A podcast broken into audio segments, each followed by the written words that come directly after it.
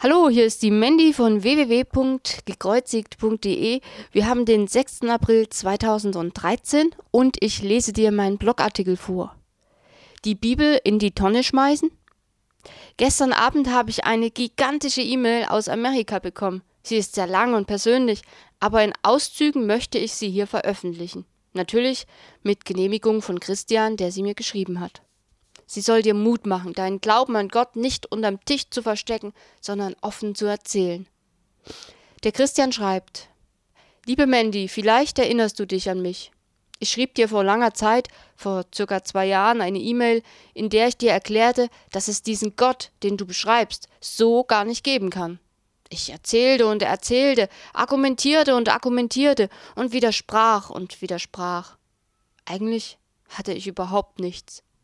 Ich konnte es nur nicht ertragen, einen so jungen Menschen zu sehen, der gläubig ist und so intensive Gotteserfahrung macht. Das erdrückte mich irgendwie. Heute weiß ich weshalb, aber das erzähle ich dir ein andermal. Du schriebst mir dann zurück und eigentlich erwartete ich Ablehnungen und Rechtfertigungen. Doch nichts dergleichen kam von dir. Du schriebst mir, wie, wert, wie wertvoll ich sei. Das hatte mir noch keiner so gesagt. Und Du hast mir geraten, jeden Abend ehrlich zu Jesus zu beten und ihn zu bitten, sich bei mir zu melden. Sogar eine deutsche Bibel hast du mir geschickt und ein Buch, das Kreuz und die Messerhelden. Du schriebst als PS, falls du meinen Rat befolgst und von Jesus nie irgendwas hörst und seine Liebe niemals spürst, dann schreib mir irgendwann und ich schmeiß die Bibel in die Tonne. Es wird etwas passieren.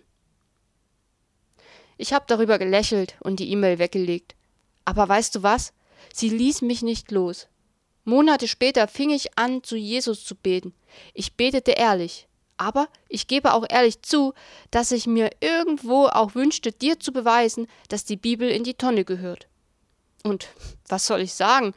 Es ist, als wenn dieses Buch für mich lebendig wurde. Schon seit den ersten Tagen bekam ich beim Beten immer wieder den Gedanken, Schau mal, in Markus Kapitel 1, Vers 14. Nur als Beispiel. Es war ganz komisch. Ich hab das dann gemacht und immer, und ich meine wirklich immer, traf genau das, was ich da las, auf meine aktuelle Situation zu. Ich erzählte meiner Frau davon, die aber der Meinung war, ich würde spinnen. Damals hatte ich noch nicht den Nerv und die Mittel, ihr das Gegenteil zu beweisen. Also ließ ich es sein und sie mich spinnen. Einer meiner ersten Gedanken führte mich zu Matthäus Kapitel 7, Vers 7. Darin steht, Bittet, so wird euch gegeben. Suchet, so werdet ihr finden. Klopfet an, so wird euch aufgetan. Mandy, ich habe Jesus erlebt. Ich danke dir von Herzen für deine Wegweisungen. Ich bin ein Babychrist, aber ich bin bereit, mich auf den Weg mit Jesus Christus einzulassen. Er hat mir alles vergeben. In brüderlicher Umarmung Christian. Wow, Gänsehaut pur, Gott ist einfach gut. Sehr gut ist auch, dass der Christian in eine kleine Hausgemeinde geht mit etwa acht Leuten und seine Frau, die kommt mittlerweile auch ab und an mal mit. Jetzt wünsche ich dir noch ein schönes Wochenende und sage Tschüss. Nicht ganz Tschüss, ich habe nämlich noch ein PS geschrieben. Fast vergessen geschrieben PS, das mit der Bibel in die Tonne schmeißen, schreibe ich nicht jedem. Aber bei Christian war das damals ganz klar, schreib ihm das. Und von daher habe ich das einfach getan.